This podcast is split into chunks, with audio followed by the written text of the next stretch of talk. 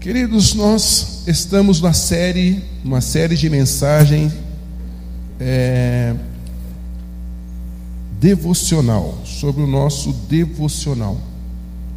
E hoje nós vamos continuar entrando nesse tema. E para isso eu gostaria que você abrisse a sua Bíblia no livro de Jeremias 29, versículos 12 e 13. Jeremias 29, versículos 12 e 13. Eu vou ler o 14 também, embora não esteja é, na minha programação aqui. Vou ler o versículo 14 também. Depois vamos dar continuidade a essa série de mensagem é, devocional. Jeremias 12, 29, 12 ao 14. Diz assim: Então vocês me invocarão e se aproximarão de mim em oração, e eu os ouvirei. Vocês me buscarão e me acharão quando me buscarem de todo o coração. Serei achado por vocês, diz o Senhor, e farei com que mude a sorte de vocês eu os congregarei de todas as nações e de todos os lugares para onde os dispersei, diz o Senhor, e trarei vocês de volta ao lugar de onde os mandei para o exílio. Amém? Quando nós é, procuramos no dicionário a palavra devoção, nós encontramos que devoção é um é um respeito, é uma é um amor, é uma é um amor intenso por, por aquele que você está sendo devoto. E a devoção, ela pode ser ela ela ela deveria ser a Deus de todo o coração. Mas existem pessoas que são devotas a si mesmas, que gostam de si mesmas, acima do gostar de Deus. Não que a gente não deva gostar de nós, mas quando nós colocamos nós mesmos acima de todas as coisas, acima de Deus, nós começamos a fazer uma devoção a nós mesmos. Cuidamos de nós mesmos. Outros são, outros existem que colocam a sua devoção na família, outros existem que colocam a sua devoção na sua empresa. Ou seja, aquilo que é prioridade para você é aquilo que você está sendo devoto, que você está sendo, está se devocionando, está se entregando. Então a questão é o seguinte: qual é a prioridade de Deus na sua vida? Uma vida devocional coloca Deus em primeiro lugar sempre. A Bíblia diz assim: é, em tudo que você fizer, faça para a glória de Deus. Se você vai comer, se você vai beber, se você vai se casar, se você vai abrir um negócio, faça para a glória de Deus. E aí você está se devotando a Deus, você está sendo um devoto a Deus, você está colocando Deus em primeiro lugar. Essa é a ideia de uma vida devocional. E é isso que nós devemos buscar atingir, porque não é fácil. A nossa natureza nos faz afast, nos afastarmos desse propósito.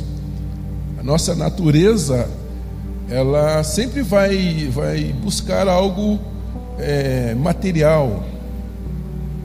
Nós temos a, a tendência a ficar no material, esquecer, deixar de lado, deixar para segundo plano o espiritual, o divino, a vontade de Deus. Mas, e por isso nós andamos preocupados com as nossas coisas. Por isso nós andamos preocupados com o que nós vamos beber, com o que nós vamos vestir, com o que nós vamos comer. A nossa natureza faz com que a gente olhe para o material. E o nosso espírito nos quer olhar, quer nos fazer orar, olhar para, o, para Deus, para o divino. Nosso espírito, ele sabe muito bem disso. e a nossa alma fica ali no meio. Ela pende uma vez por material e uma vez por espiritual. Né? Quem decide o que vai fazer é a nossa alma, a sede das nossas emoções. Então, olha só, a nossa alma tem que decidir, tomar a decisão de que lado ela vai ficar. Se é do lado espiritual, voltado para Deus, ou do lado material, voltado para a carne, para o nosso dia a dia. Então, as suas atitudes revelam as suas prioridades. Né? As suas atitudes revelam, assim, as minhas atitudes revelam a minha prioridade. Não adianta eu dizer que eu tenho Deus como primeiro, se a minha agenda não está mostrando isso. A minha agenda não está mostrando que Deus é a prioridade. E se os meus objetivos não são os objetivos de Deus? Olha aí, ó, o chazinho, que beleza. Obrigado, querido. Deus abençoe. E, e em Jeremias, Deus está chamando a nossa atenção para isso. Vocês vão me encontrar quando vocês me buscarem de todo o vosso coração. Isso significa que existe uma busca que não é de todo o coração. Existe uma busca de Deus que não é essa que Jeremias está falando aqui. Não é essa desse nível devocional que nós estamos conduzindo a igreja. Existe uma busca que é uma busca egoísta que nós fazemos. Nós fazemos uma busca egoísta. E essa busca não é da nossa alma, não é do nosso espírito. Essa busca é daquilo que é material, daquilo que é urgente, que é aparente. E isso é notado, a gente nota isso na forma como nós buscamos, do que buscamos, com qual objetivo.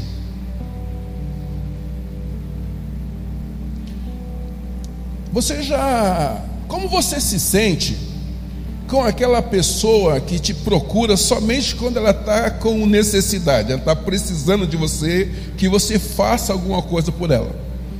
Ela chega e diz: Você é meu amigo, gosto de você porque você é minha amiga, mas ela só te busca quando ela está na pior.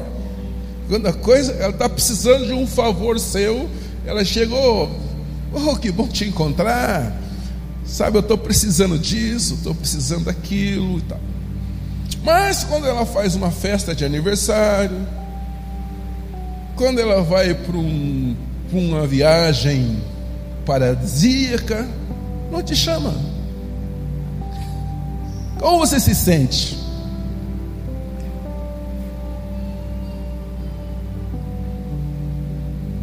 Aí você viu quem é realmente seu amigo, né? Quem é realmente seu amigo te chama para o churrasco, te chama para a hora boa. Quem é seu colega, ele te chama para pedir ajuda. Né? Então veja, e Deus? Quando nós nos aproximamos de Deus só para pedir, me dá, me dá, me dá, me dá, me dá.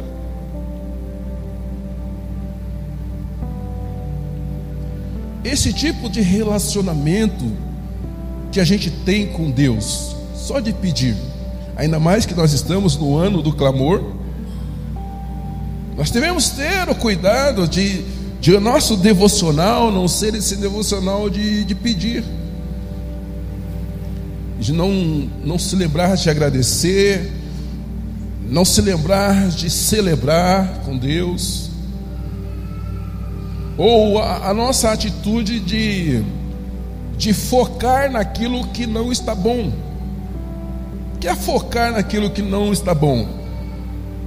Você teve um dia de bênção, um dia é, com muitas coisas boas. Você trabalhou, você cresceu, você, você conheceu pessoas. Mas no final do dia aconteceu uma coisinha simples, uma discussão, uma coisinha no dia. E aí, aquele dia, a tua, a tua oração com Deus é só sobre aquele problema.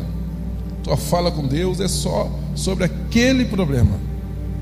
E você não esquece todo o dia, tudo que aconteceu de bom, desde o seu abrir os olhos e estar tá vivo, estar tá respirando, né? E aí fala com Deus, Deus, olha só o que aconteceu, poxa vida, como eu estou, olha o que aconteceu, olha isso, olha aquilo, focado somente no problema. A gente tem isso também, nas, acontece isso nas relações também, né? Entre nos casamentos, no, nos, nas amizades. A gente tem uma tendência a focar naquilo que não está bom. Por quê? Porque nós somos ensinados, quando crianças, é, é, nós, nossos pais, eles chamam muito a nossa atenção quando nós fazemos algo errado. É, quando você faz algo errado, aí o seu pai lembra o seu nome e chama o seu nome, né? Se você fez tudo certo, é, foi só obrigação, não é?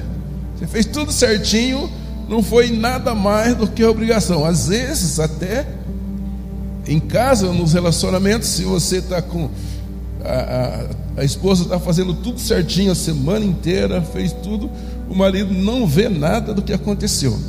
Mas aí um dia ela salgou o arroz.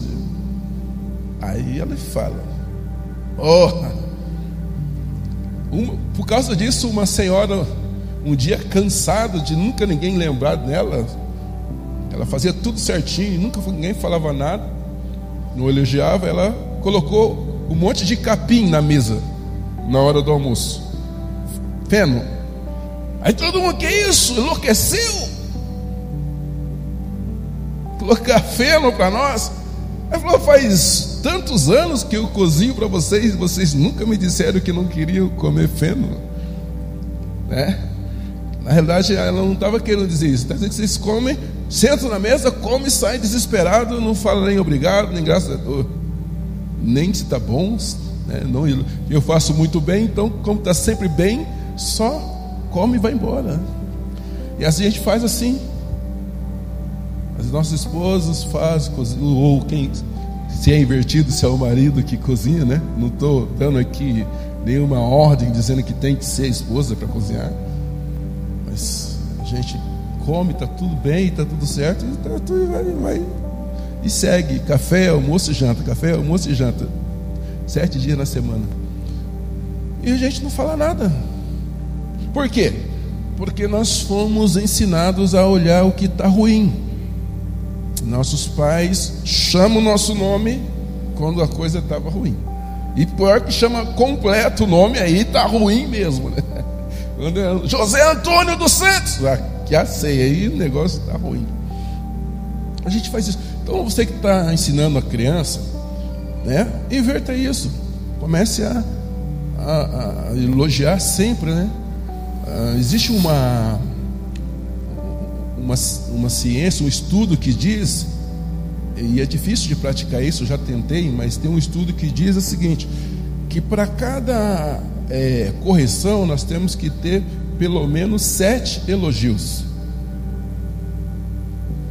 Sabe, para cada correção nós deveríamos ter sete elogios. Então você teria que, é como um sanduíche, né? No meio está a carne e do outro lado, dos dois lados está o pão. Então o elogio é como os o pão e o sanduíche ali, a carne. É. Junto com a correção deveria vir vários elogios. E aí você vai ensinar o seu filho a balancear as coisas, a elogiar o que está sendo bom e reclamar do que não está bom também, porque precisa ser reclamado. Mas nós, por conta dessa cultura de, de crítica, para criticar o que não está bom, nós também nos aproximamos de Deus quando no nosso devocional e falamos só do que está ruim. Está bom, é, é, tá tudo bem. E aí Tiago vem dizendo para a gente o seguinte, a respeito dessa, dessa atitude egoísta nossa.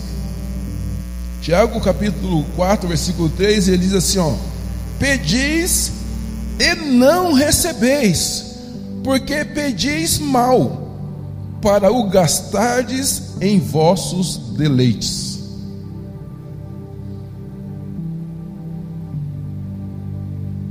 Tiago, antes disso, ele está falando que as guerras, as brigas, intriga, inveja surge dessa nossa dessa busca pelo material, pela coisa que é material, pelo, pelo imediatismo. E por conta disso surgem as guerras, por conta disso surgem as invejas, surgem as brigas, surgem as discussões. E aí a gente, nessa ânsia de ter, nessa ânsia de buscar, nessa ânsia de, de, de, de humilhar o outro, de ter para humilhar o outro, nós vamos para Deus e pedimos.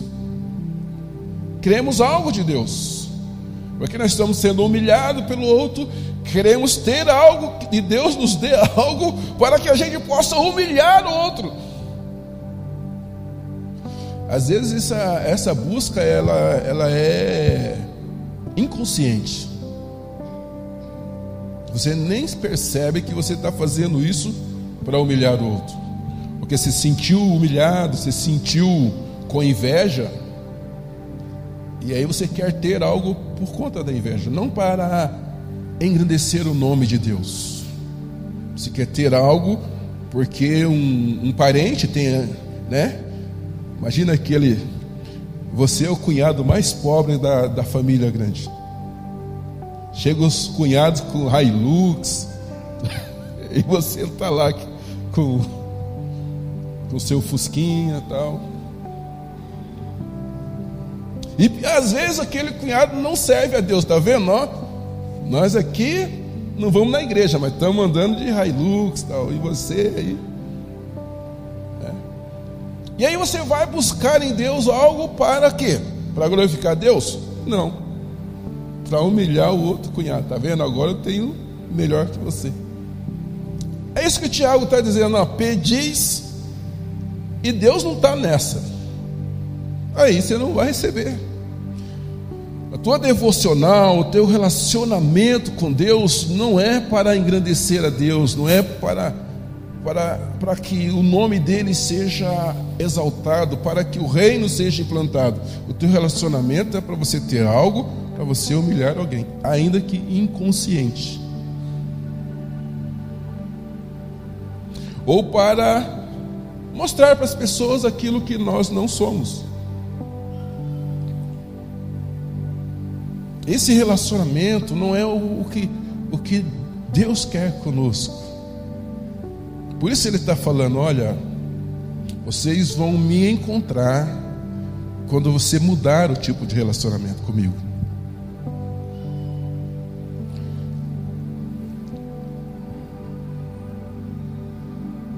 No versículo 12 ele diz: Então me invocareis, passareis a orar a mim e eu vos ouvirei. Quando invocamos a Deus, Ele nos ouve e atende os nossos pedidos e perdoa os nossos pecados e nos recebe como filhos e nos dá a vida eterna. A Bíblia diz que aquele que invocar o nome do Senhor será salvo.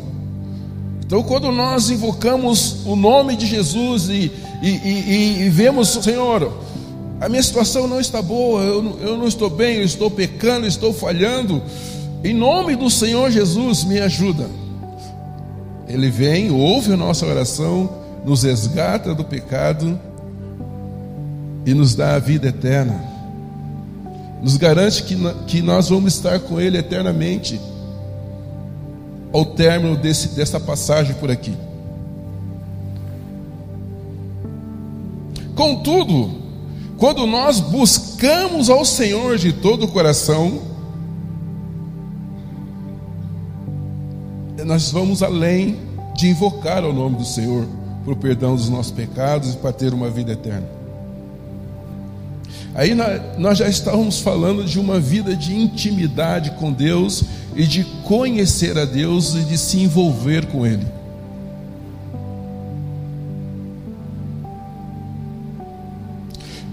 Quando buscamos o Senhor de todo o nosso coração, a experiência é outra.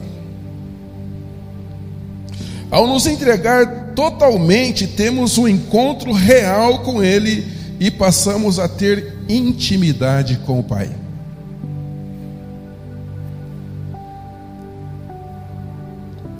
Então veja, o processo que Deus quer conosco é que nós saiamos da busca pelo material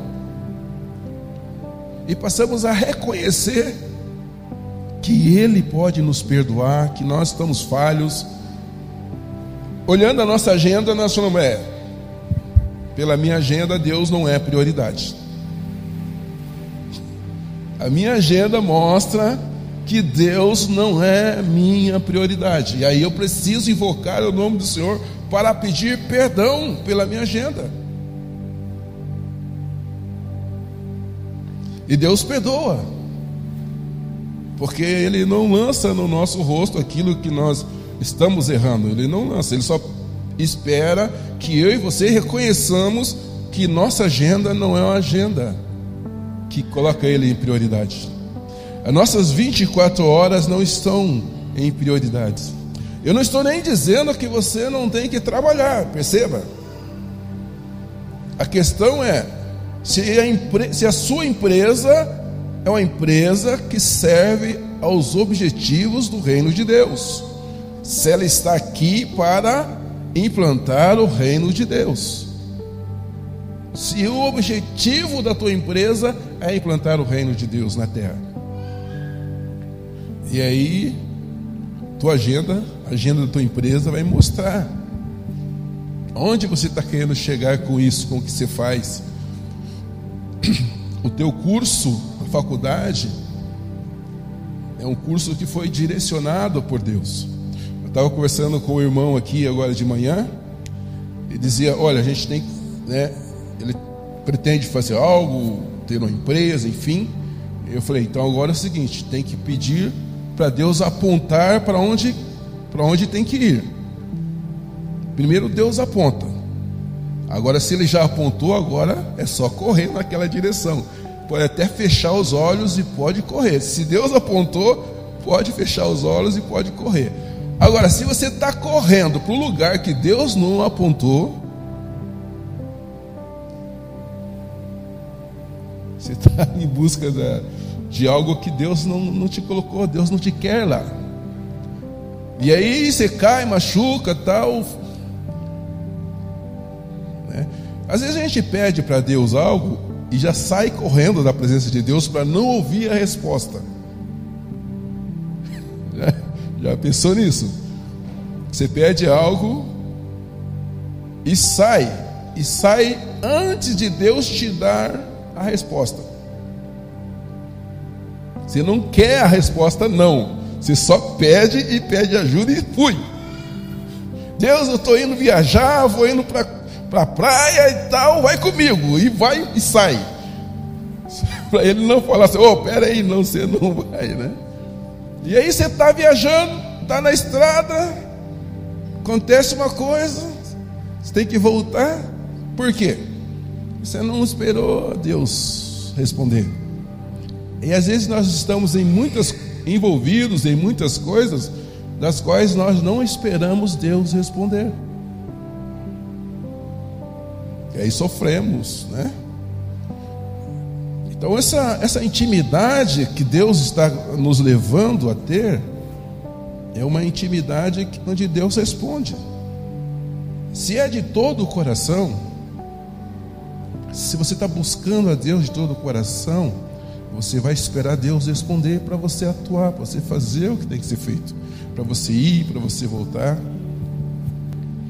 E olha, quando acontece esse tipo de intimidade, a nossa vida é transformada. Amém. Há uma transformação de vida. Veja, Deus quer o melhor para mim e para você, certo? Amém? Ele quer o melhor.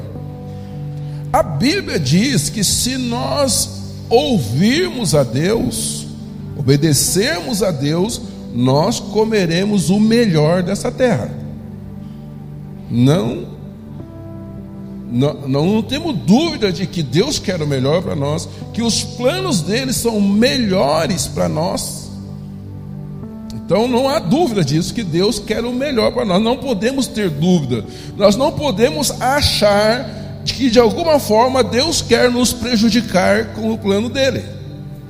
Então, se ele quer ter um relacionamento diferente, um relacionamento de intimidade com ele, é para que eu e você vivamos o melhor dele.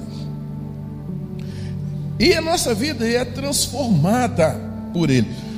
Em Jeremias, nós lemos que ele muda a nossa sorte. Ué, então sorte existe, né? Se Deus muda a sorte, olha aí, ó. Vou ler de novo.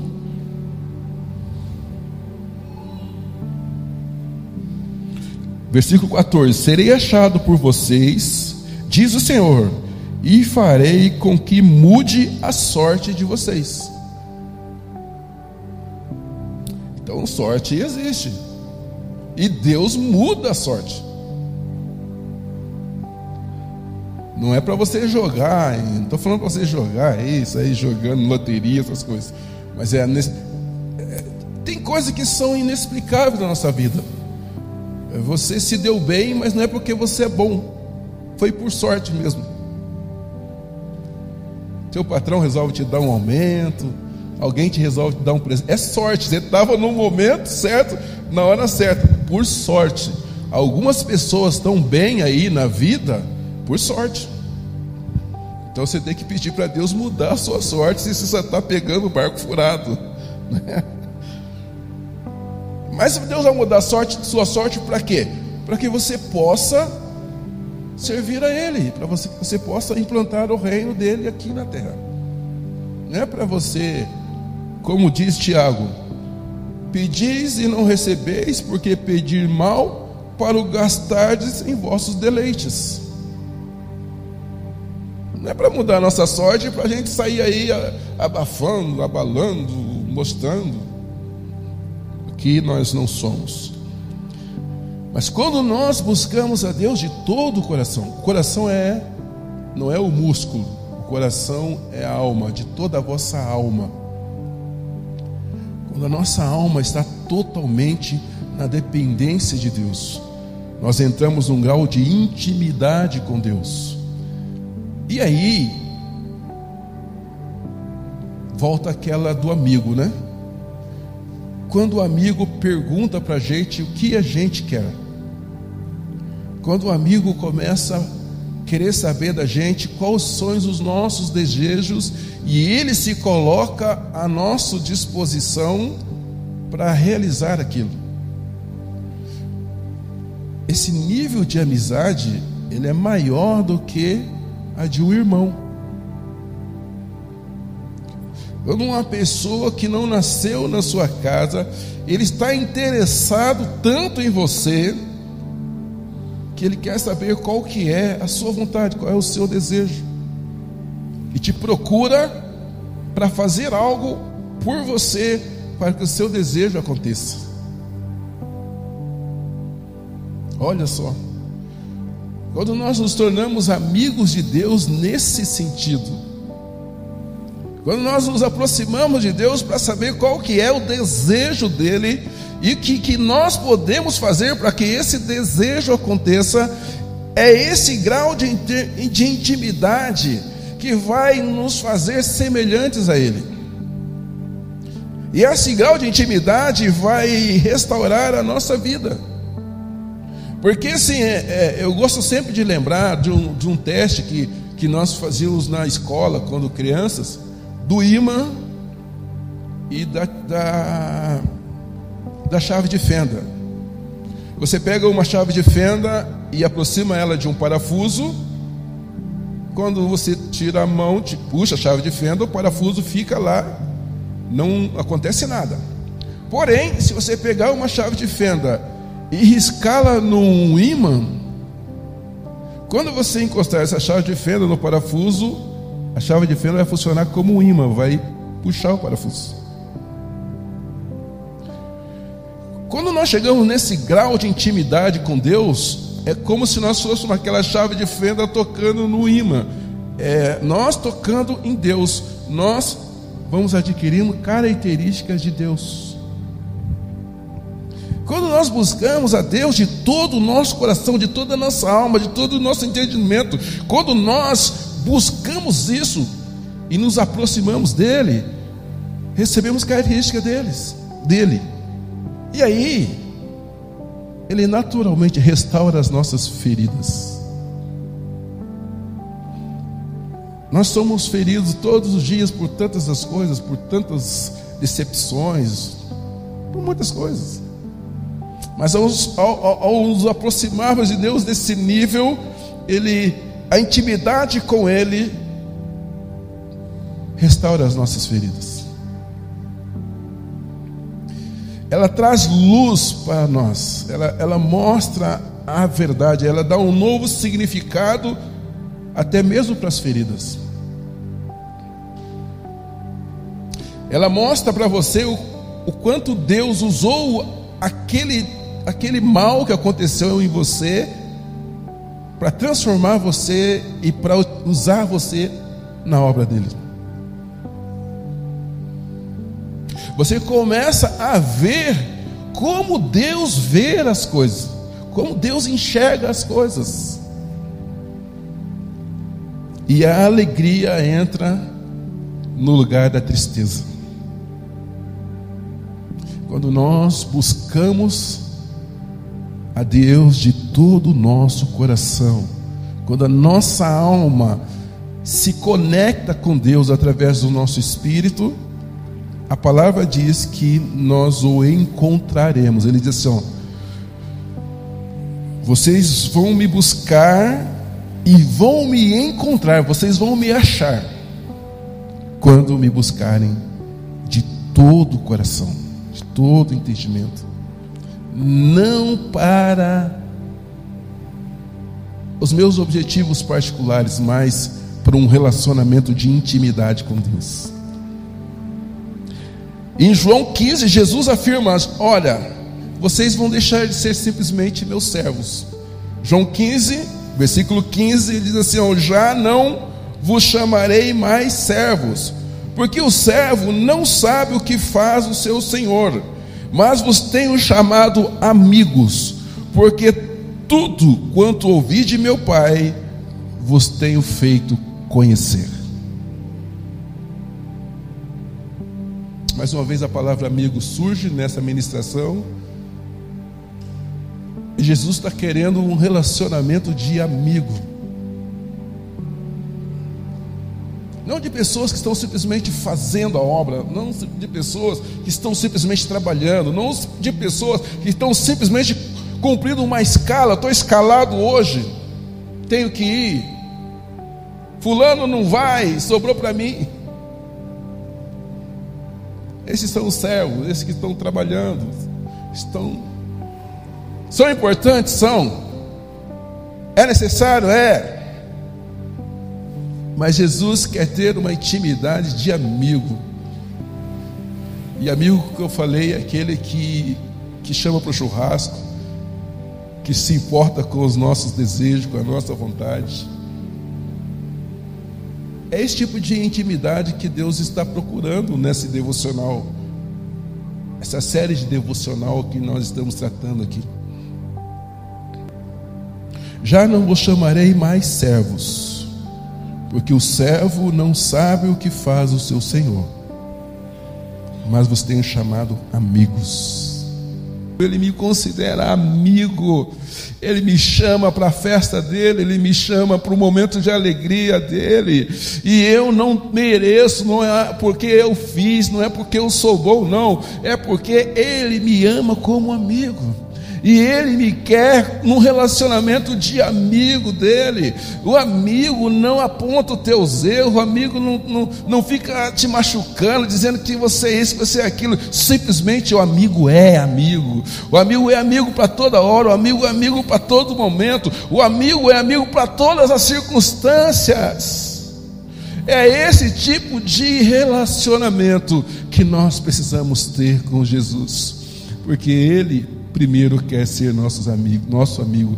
Se coloque de pé, coloque a mão no seu coração, nós vamos fazer uma oração. Eu não sei como é que você está hoje. Não sei como qual era o seu posicionamento, não sei o que diz a tua agenda a respeito da sua amizade com Cristo. Mas nesse instante você pode tomar uma decisão. E a decisão é uma das coisas mais importantes da nossa vida.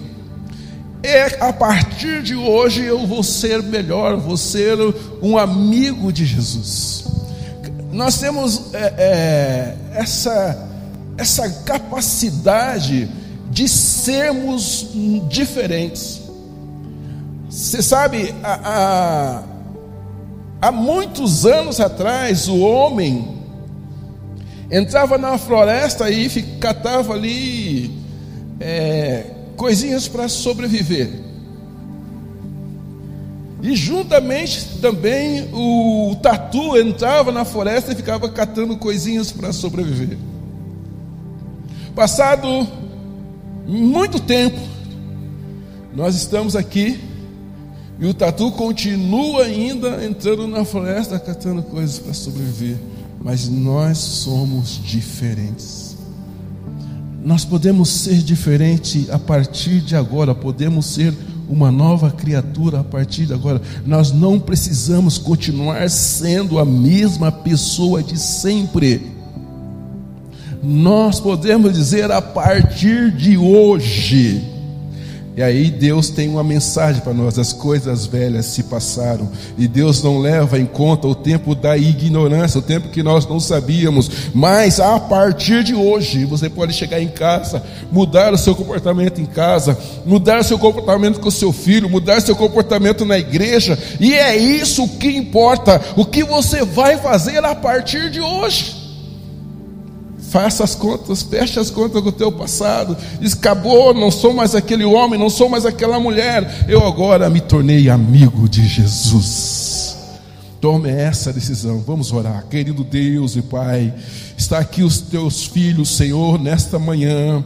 Paizinho querido, sabemos, ó Pai, que o Senhor deseja, Pai amado, que nós entremos, Senhor, num relacionamento contigo, Senhor, um relacionamento de amigo, um relacionamento, Senhor, de intimidade, um relacionamento de proximidade. E quanto mais nós nos aproximamos de Ti, Senhor, mais características Suas nós vamos adquirindo, mais o Teu olhar passa a ser o nosso olhar, mais o Teu gosto passa a ser o nosso gosto. Ó Pai querido, que nós possamos nesta manhã decidir, ó Pai, nos tornar amigos de Deus, ó Pai amado, e que esta esta seja a nossa vontade, essa seja, esse seja o nosso lema, esse seja, Senhor, o nosso agir, ó Pai, e independente das circunstâncias, nós te louvaremos, te adoraremos, em nome de Jesus. Amém. Graças a Deus. Aplaude bem forte o nome de Jesus. Amém. Graças a Deus.